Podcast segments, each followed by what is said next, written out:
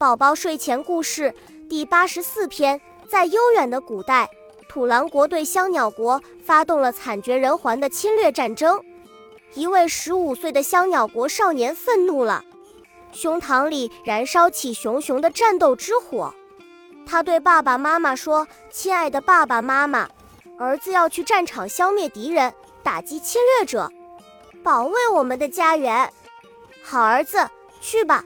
去消灭土狼兵，把他们从我们的土地上赶出去。爸爸妈妈紧紧拥抱了最心爱的儿子。少年背起妈妈为他准备的行囊，装好干粮和水，拿起战斗的武器，一把弹弓和一百颗小石子，向战场奔去。弹弓和石子们一听要去打仗，兴奋得不得了。他们在少年的背包里欢呼着，雀跃着。七嘴八舌地嚷嚷着：“我要打穿土狼兵的脑袋，我要打瞎土狼兵的眼睛，我要削平土狼兵的鼻梁，我要打聋土狼兵的耳朵。”好，说得好，咱们一定要狠狠打击这些疯狂的野兽，杀他个有来无回。少年坚定地说。他们来到阵地前沿，在土狼军附近找了个有利地形隐蔽下来。看那战场上，两国军队正在进行着殊死搏斗，已经杀得尸横遍野，血流成河。少年放下背包，掏出石子，搭上弹弓，向土狼兵猛烈射击。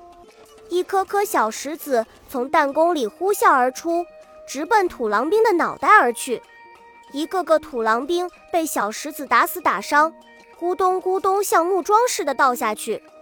小石子们八仙过海，各显神通，有打脑门的，有打眼睛的，有打鼻子的，有打嘴巴的，有打耳朵的，想打哪儿就打哪儿，哪儿要命就打哪儿。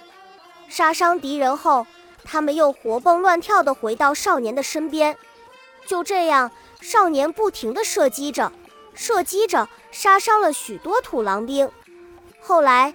敌军将领发现了这一独特的战斗方式，因为他们看到众多伤亡将士的面门上有同样的石子打击的伤痕，从而断定是弹弓所为，于是开始寻找打弹弓的人。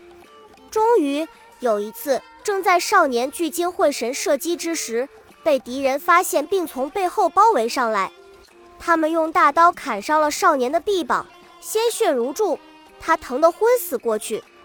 土狼兵大叫着：“抓住他，千刀万剐！抓住他，报仇雪恨！”弹弓和小石子们急得大哭起来。怎么办呢？他要被土狼兵杀死了。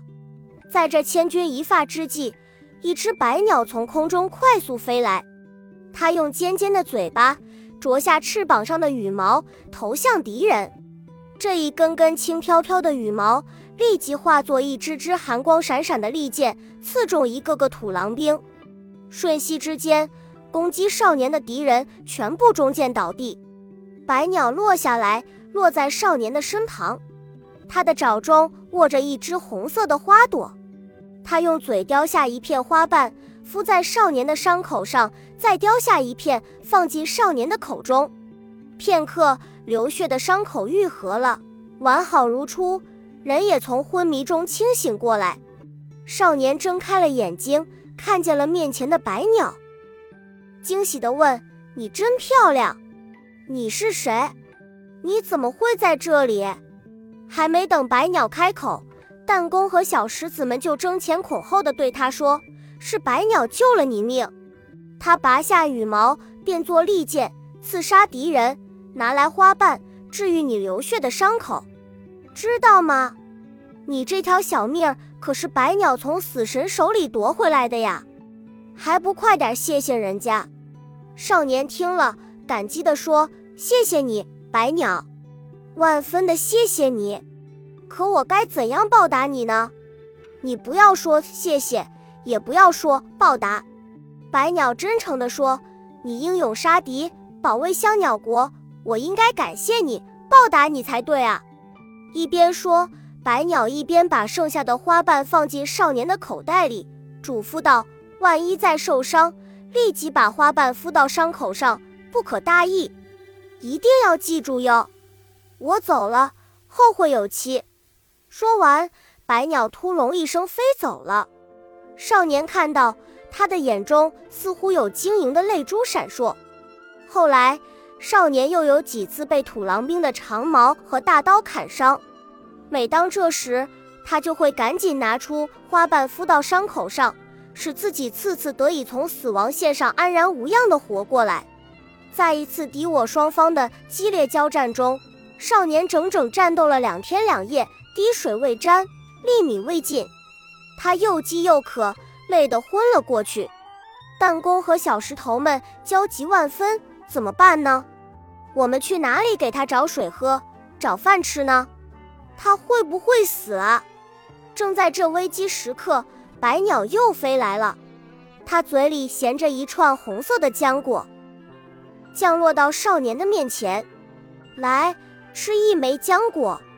他说着，用嘴啄下一枚，放进少年的嘴里，并用爪轻轻拍了几下少年的脊背。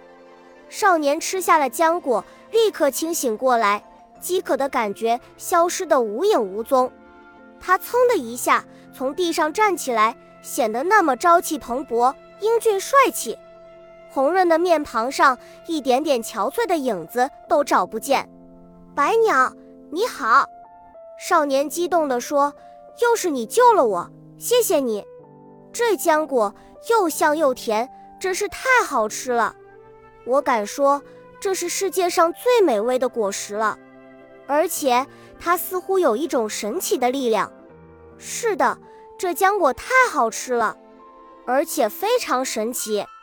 吃上一颗，让人精神抖擞，力量倍增。在这个世界上，只有我们香鸟国才有。你饿了渴了的时候，就吃上一枚，可千万不要再昏迷过去了。白鸟快乐地说着。把剩下的浆果装进少年的口袋里，我先走了，后会有期。白鸟展开翅膀，突隆一声飞上空中。少年看到他的脸上挂着一抹深情的笑容。正在这时，一支箭嗖的一下从土狼军中射出，射中了白鸟的翅膀，白鸟一下子摔向地面。少年惊恐万分，猛地伸出两臂。把白鸟接在了臂弯之中，他立即从口袋里拿出一片花瓣，敷在白鸟的伤口上。片刻，伤口愈合了，完好如初。白鸟躺在少年的怀抱里，睁着明亮的眼睛，望着少年的脸说：“谢谢你，谢谢，救命之恩，我铭记在心。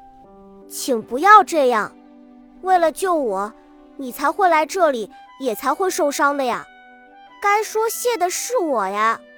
少年情真意切地说：“好吧，我们不再说谢谢，因为我们都是为香鸟国而战。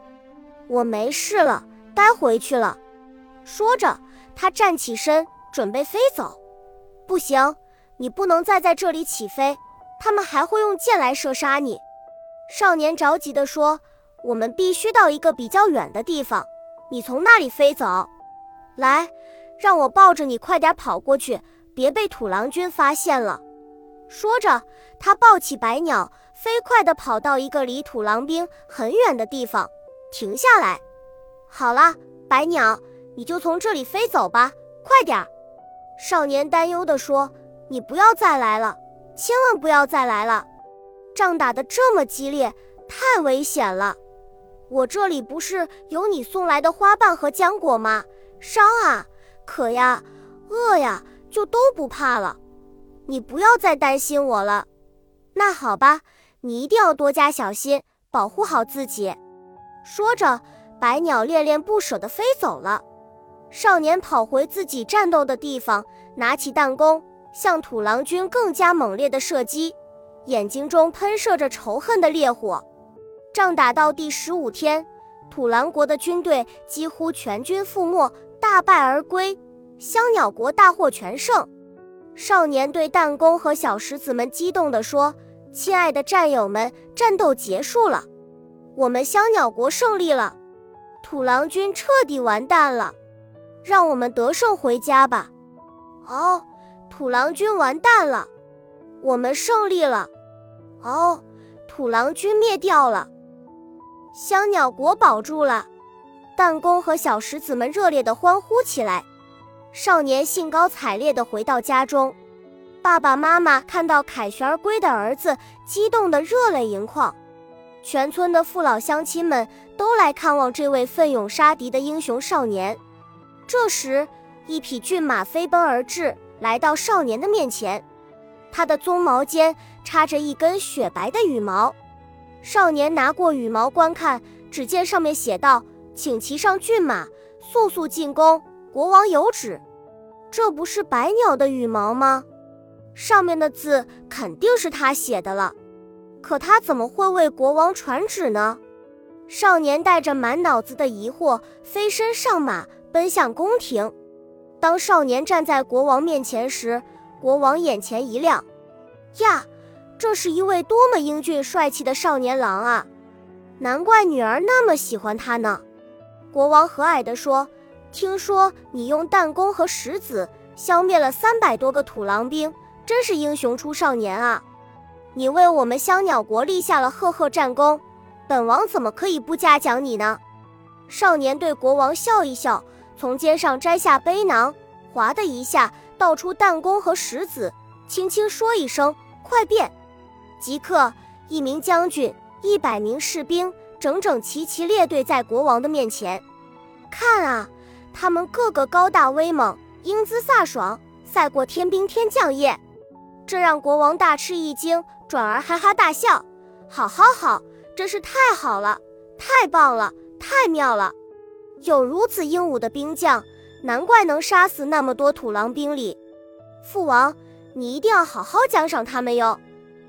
一个好听的声音飘过来，随之出现了百鸟轻盈的身姿。只见她一抖身上的羽毛，立即变成了一位亭亭玉立的美丽少女。少年惊呆了。他的弹弓将军和石子士兵也惊得目瞪口呆，但刹那间就全都明白了。公主，百鸟公主，大家欢呼起来！勇敢的公主，英雄的公主，可敬的公主，可爱的公主，我们爱你！公主也激动万分，她紧紧地拥抱了少年。她向将军和士兵们亲切地挥手致意，国王也为拥有这么出色的女儿和这么忠诚勇敢的人民而感到骄傲和自豪、欣喜和安慰。